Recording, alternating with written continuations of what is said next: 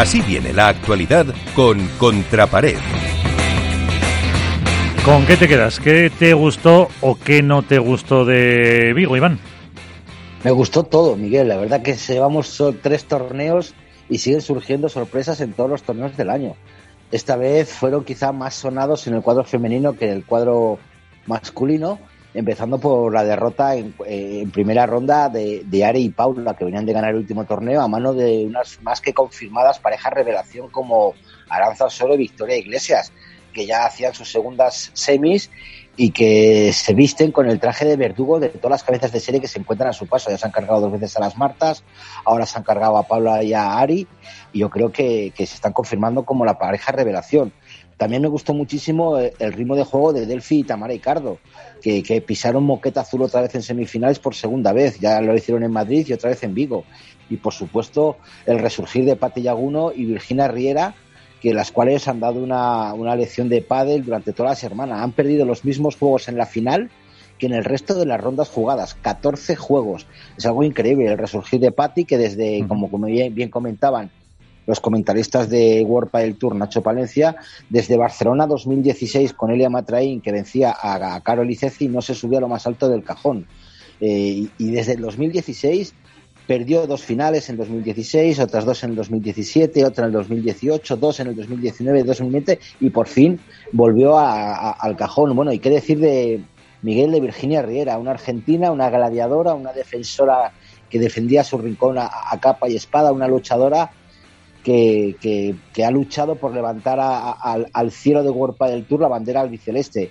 Lo comentaba Nacho Palencia y es de agradecer, luego lo estuve buscando yo para confirmarlo también, eh, que desde 2014 no ganaba un Open una jugadora argentina. Fue Cata Tenorio y Marta Marrero que ganaron en Valencia, a Lucía y Martita. Y desde entonces solo había habido finalistas eh, como su campeona Ceci tres veces, Cata seis, Delfina una vez en el 2019 y nos tenemos que ir hasta 2013 para encontrar la última pareja campeona 100% argentina, que fueron Cata Tenore y Valeria Pavón.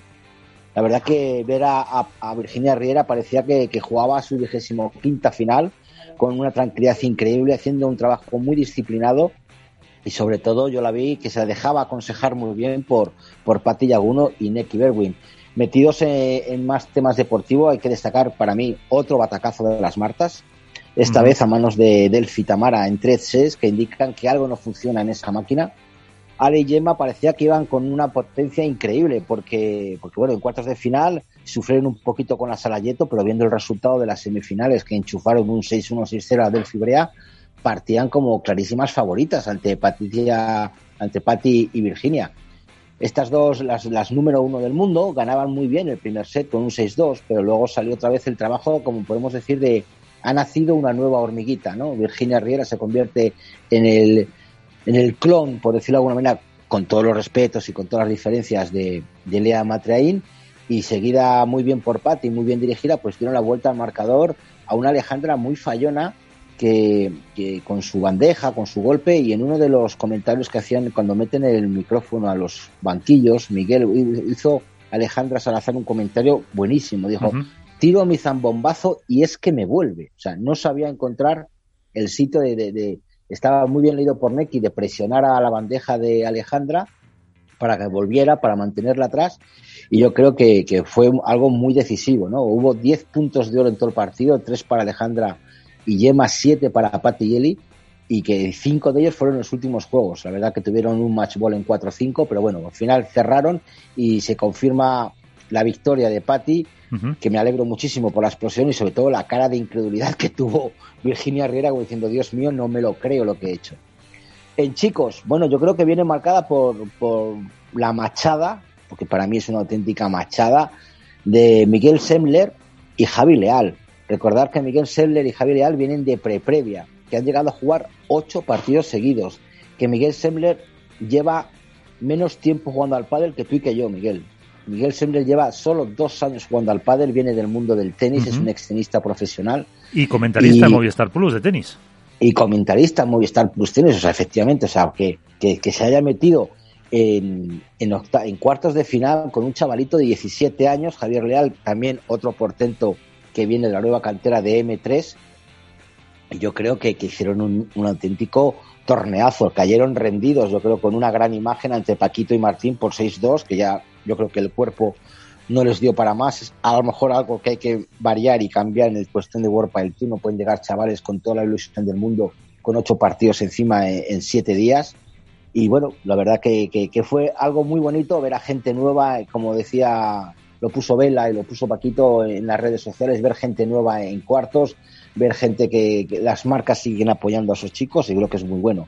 Maxi Sánchez y Capra, bueno, pues parece ser que han encontrado su juego, metiéndose hasta cuartos de final y haciendo trabajar mucho a, a Vela y Sancho en, los cuartos, en los cuartos de final, que bueno, se lo pusieron un poquito complicado, por ganar el primer set, pero bueno, yo creo que ahí puede estar el tope de Masi y, y, y Lucho y esperemos que, que, Sánchez pues encuentre otra vez su, su camino.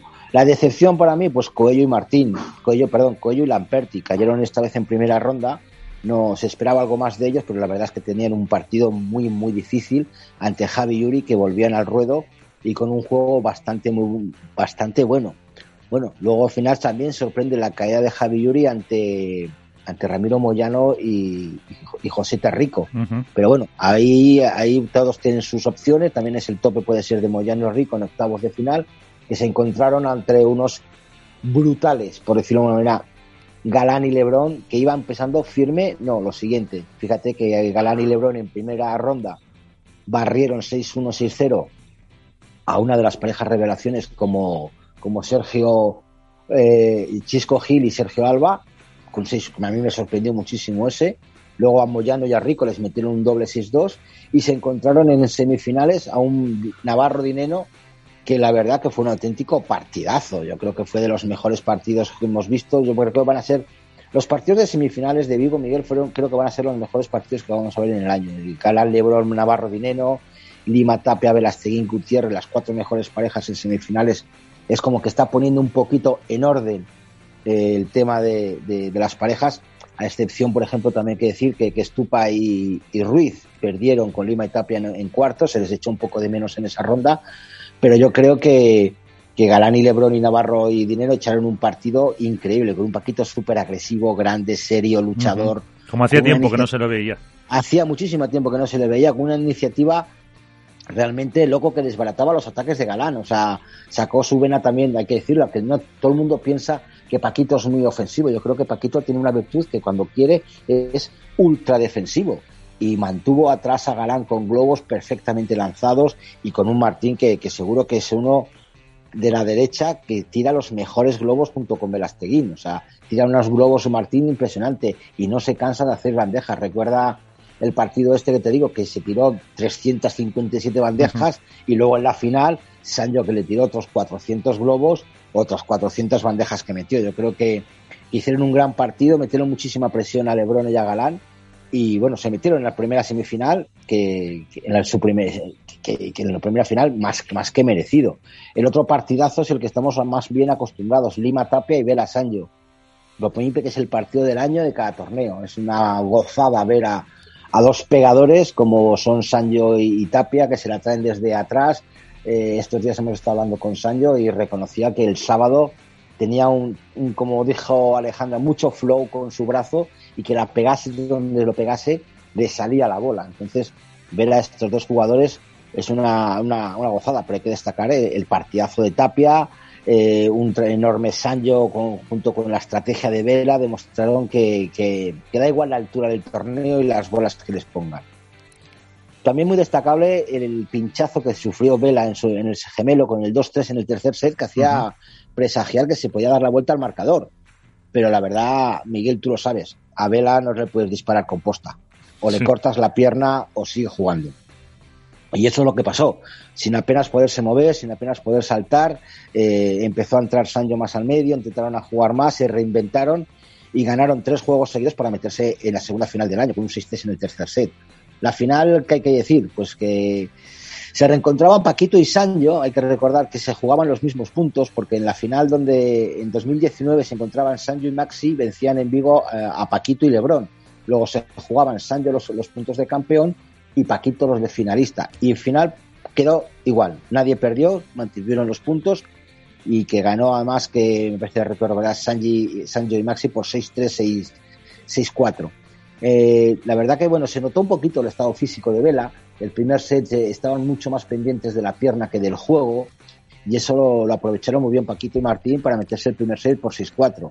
En las declaraciones finales de Sanjo dijeron eso, que estaban más pendientes del físico de Vela, de cómo podía hacer la estrategia y bueno, pues eh, el chip que les falta, que les pasa a todos en el banquillo, dijeron vamos a jugar, me encuentro bien, vamos a por ellos y, todo fue también marcado por, ese cambio de estrategia, los problemas que tuvo Martín Dineno con el saque a lo largo de toda la final, donde perdió muchísimos breaks y también con puntos de oro en su contra.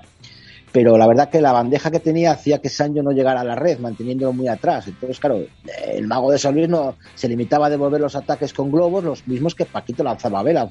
yo creo que nos encontramos en una feria todo globos por arriba, mucho globo, mucho globo. Parecía una, con todo el respeto, una final femenina más que una final masculina, porque fue una final más bien de táctica por parte de los banquillos y de los jugadores que de puntazos.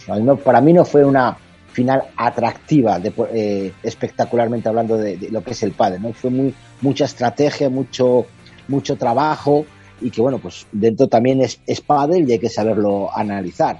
El tercer set, pues bueno, pues un break de Paquito en el tercer juego ya marcaba un poquito la pauta, ponerse con 3-1 en el marcador. El desgaste físico de Martín hacía más, hacía más evidente. Y luego ya, pues, pues Vela, pese a, sus carencias, pues empezó a abrir el campo, abría mucho el campo. Yo no sé si luego Álvaro o Alberto lo veo, tú lo vistes. Eh, Vela se dedicaba mucho a abrir el revés a Paquito para obligarle a cerrar el paralelo y luego entraba muy bien Vela con la volea para pegar la volea en el medio. Yo creo que eso fue, le sacó muchísimos puntos, yo creo que tengo apuntados entre 7 y 8 puntos de rédito de ese juego que no supieron cerrar. Al final, 6-2 en el tercer set para los chicos de Gilardón y Esorile y segundo título para el campeón, que ya lo de Vela pues eh, pasa a ser ya anecdótico, ¿no? Ah. decir, no sé si cuántos títulos llevará, 226 o 227, y hay que felicitarle. Mañana es su cumpleaños, mañana es el cumpleaños del rey. O sea que pues desde aquí nuestra felicitación. Le felicitamos. ¿Algún apunte más? años. ¿Alguna cuestión más?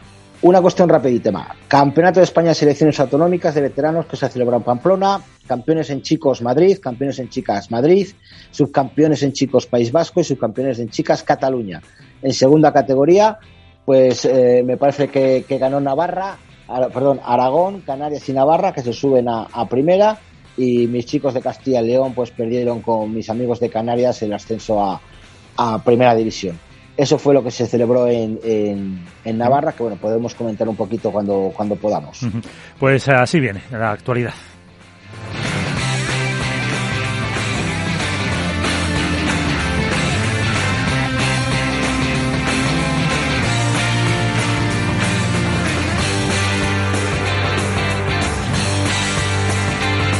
Esto es Padel en Capital Radio.